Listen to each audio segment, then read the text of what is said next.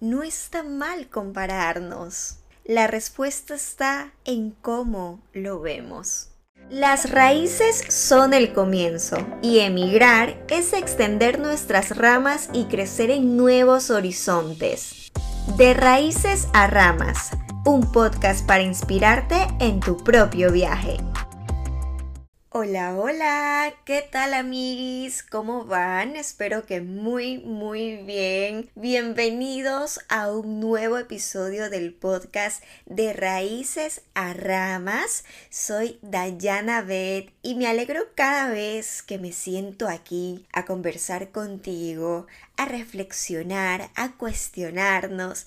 Y bueno, si me escuchas hoy un poco ronca, es que me acabo de despertar. O sea, no me vas a creer, hace 15 minutos o algo así, me acabo de levantar porque a los tiempos que hago una siesta, o sea, una siesta por la tarde Imagínate qué raro se me hizo esta vez porque ya te digo que hace mucho tiempo que no lo hago, pero qué rico, de verdad. O sea, qué sensación tan fresca. Me levanté con más energía porque, no sé, me sentía como con mucho sueño. Ayer te cuento que me pasé toda la tarde grabando para YouTube porque se me ocurrió hacer entrevistas en la calle. Y claro, la entrevista de por sí era muy larga. Yo nunca había hecho entrevistas largas en la calle y con varias personas. Entonces le puse toda, toda mi energía a este video que lo estaré subiendo el día domingo en YouTube. Es súper interesante. Como ya te había contado en YouTube, yo cuento más temas externos de la vida como inmigrante aquí en Barcelona, en España. Y bueno, ¿sabes qué? Ayer que hice este video,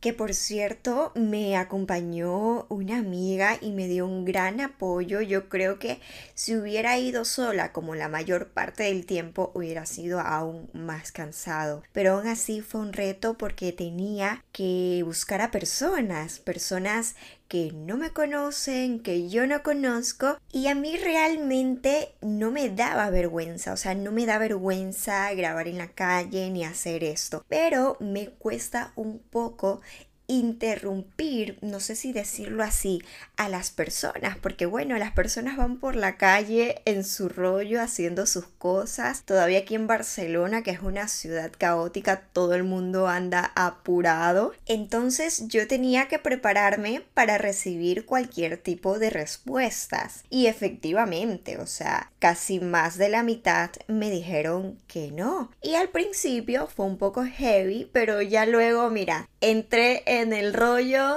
y lo logramos, o sea, logramos el número de personas para entrevistar, todas las preguntas con diferentes opiniones, que en ese caso lo enfoqué en el costo de vida actual de Barcelona. Y estoy muy contenta porque las cosas se están dando muy bien en cuanto a lo que me gusta hacer, crear contenido, todo está fluyendo, me siento bien conmigo y sobre todo lo que más resalto en este punto de mi vida es que me lo estoy creyendo y lo resalto porque es algo que me ha costado construir y que no quiere decir que mañana tenga alguna inseguridad o me dé un bajón. Pero antes, o sea, hace algún tiempo, yo esto no me lo creía. Yo lo veía como un hobby, como algo extra. No le daba esa prioridad y esa importancia que le doy hoy. ¿Por qué? Porque detrás quizás tenía muchos miedos. Porque ¿qué pasa? Que cuando tenemos ciertas inseguridades, ciertos miedos, caemos en compararnos y compararnos con alguien más no es que esté mal. ¿Y por qué digo que no está mal? Porque he reflexionado que es lo más humano del mundo, o sea, ¿quién en su vida no se ha comparado alguna vez? Lo que pasa es que tenemos que aprender a transformar esa comparación y a ponerla a nuestro favor y no a darnos duro, porque eso nos pasa. Y más ahora que tenemos tantos estímulos, pasamos todo el tiempo en redes sociales viendo la vida perfecta. Y es que mira, los creadores de contenido y los que no son creadores de contenido compartimos lo mejor. Todo el mundo quiere compartir lo mejor de sí mismo, la mejor foto, el mejor video. Claro, ahora es más humano todo. Ahora tratamos igual de compartir nuestros bajones o nuestra vulnerabilidad. Por eso también creé este podcast, porque creo que suma al hecho de entender que no tenemos la vida perfecta, que todos somos humanos, todos tenemos altos y bajos. Y es que a mí me ha pasado muchísimo, sobre todo cuando no sabía cómo transformar el tema de la comparación, o sea, yo me daba duro. Veía a otras personas que también habían emigrado como yo y que ya tenían eso que yo quería. Pero claro, no era consciente que solo estaba viendo el resultado. ¿Por qué? Porque no sabemos el día a día de esa persona que ya tiene eso. No vemos cuando esa persona llora, cuando tiene sus bajones. Y es que la mayor parte del tiempo solo vemos los resultados de los demás. Y si vemos el proceso, vemos la mejor parte. Y te cuento que yo hace algún tiempo decía, no te compares. O sea, a mis amigas o a mis seguidores les decía, no te compares. Y hoy retiro lo dicho. Y esta parte me emociona mucho porque te voy a compartir cuatro cosas, cuatro maneras que te van a ayudar a cambiar esta perspectiva y a poder transformar la comparación. A mí me están funcionando y además considero que son muy importantes. Primero, si queremos dejar de compararnos desde la negatividad, trabajemos en nosotros porque mientras más seguridad tengamos, menos frecuente va a ser que nos comparemos. Y sobre todo que nos comparemos desde la negatividad y la queja. Cuando más nos enfoquemos en nosotros, menos vamos a ver al de al lado, menos nos vamos a preocupar por la vida del de al lado. ¿Sabes por qué? Porque cuando estamos bien por dentro, vemos mejor lo de afuera. Y ojo, yo creo que esto no se elimina completamente. Por más que tengamos el autoestima muy alto, tenemos nuestros bajones, pero al final todo es un reflejo interno. A mí me pasa que cuando yo no me siento bien conmigo es cuando más veo mal todo lo de afuera, todo lo que veo, todo lo que pienso, porque sí, si no estamos bien por dentro, lo de afuera lo veremos mal. Así que es importante que podamos trabajar en nuestra autoestima y es un trabajo constante. Yo creo que es algo que tenemos que trabajar toda la vida porque en la vida vivimos distintas etapas que pueden repercutir en esa autoestima. Y es que sí, cuando nos sentimos mejor por dentro, entonces vemos en la comparación oportunidades vemos inspiración, pero cuando no estamos bien internamente, no hemos trabajado en nosotros, lo que va a pasar es que vamos a ver carencias. Vamos a ver esas carencias que supuestamente tenemos porque nos estamos comparando con alguien más. Así que trabajemos en nuestro crecimiento personal, en nuestra autoestima y empezaremos a ver en esa comparación cuando llegue oportunidades. Oportunidades, inspiración y todo lo positivo. Bueno, vamos con el punto número 2. Y esto es algo que a día de hoy sigo practicando, porque a veces se me olvida, no te voy a mentir, pero me lo estoy recordando porque me hace bien. Y se trata de practicar la gratitud.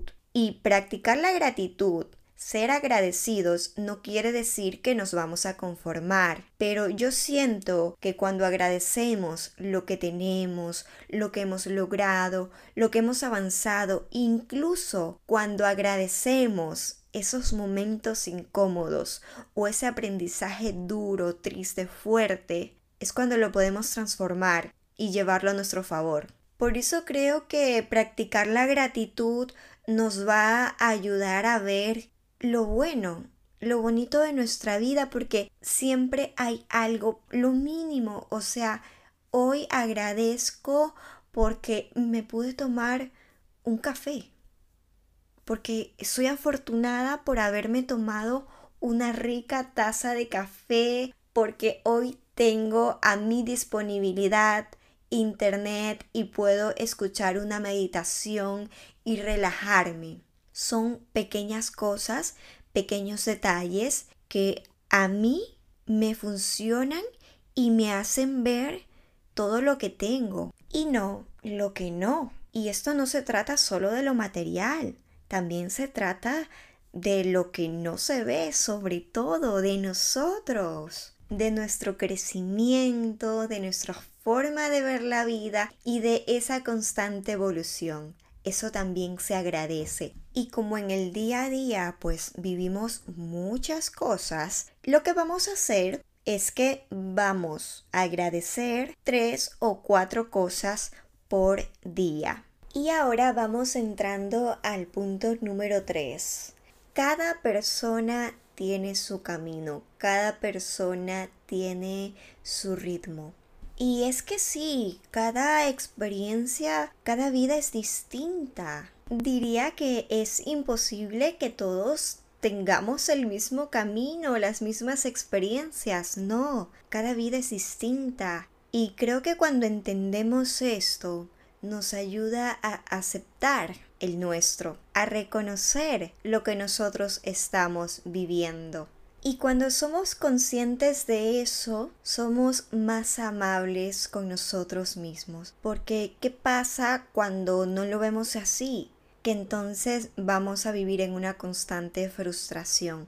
Porque sí, ok, yo quiero lograr eso también, pero si esa persona lo hizo en dos años y a mí me va a tomar cuatro o cinco años, oye, está bien. Cada vida y cada experiencia es distinta pero al menos está ahí para mí. Y si es algo que por más que lo intentamos, por más que dimos todo, se nos fue de la mano, porque hay cosas que no dependen de nosotros, ¿qué va a pasar? Que lo vamos a aceptar. La aceptación es la clave. Cuando aceptamos algo, ya el resto empieza a fluir. Pero si nos empezamos a cuestionar por qué, por qué a mí, nos vamos a mortificar. Y en vez de preguntarnos por qué, hay que preguntarnos ¿para qué? Y esto me salió desde lo profundo del corazón. Y ahora que lo pienso, creo que voy a preparar un episodio hablando sobre estos dos términos. Cambiar el por qué por el para qué. Es algo que funciona y que lo he practicado y cambian muchas cosas. Cuando vivía en el por qué, por qué, por qué, pues llegaba puro lamento. En cambio, cuando digo para qué, lo que veo es propósito, oportunidad y entiendo que cuando algo no pasa es porque algo pasa.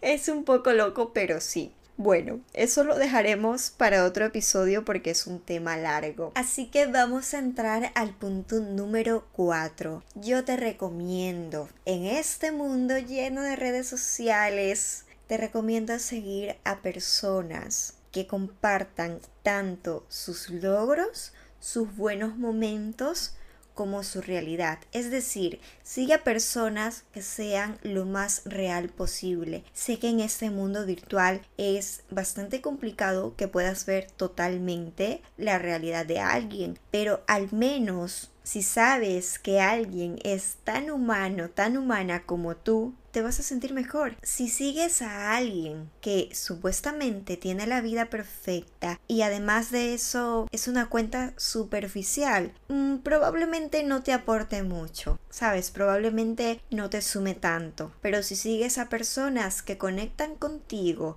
que te inspiran, que te elevan, lo vas a llevar mejor. Vamos a intentar transformar esa comparación o incluso esa envidia que podamos llegar a sentir en algún momento, la vamos a transformar en inspiración. Mira, llámale inspiración, motivación, oportunidad, como tú quieras, porque depende el momento, depende la situación, pero enfoquémosla en algo positivo, en algo que se pueda poner a nuestro favor. Porque recordemos, no está mal compararnos. La respuesta está en cómo lo vemos. Así que espero que te haya gustado este episodio y quiero que sepas que lo que estás viviendo ahora es justo lo que tienes que vivir para llegar a eso que quieres lograr. Y no, no te conformes. Estás viviendo eso, es lo que te ha tocado, pero muévete, inténtalo y enfócate en ti. Te mando un abrazo inmenso, un abrazo de oso meloso y te espero en un próximo episodio. Chao, chao.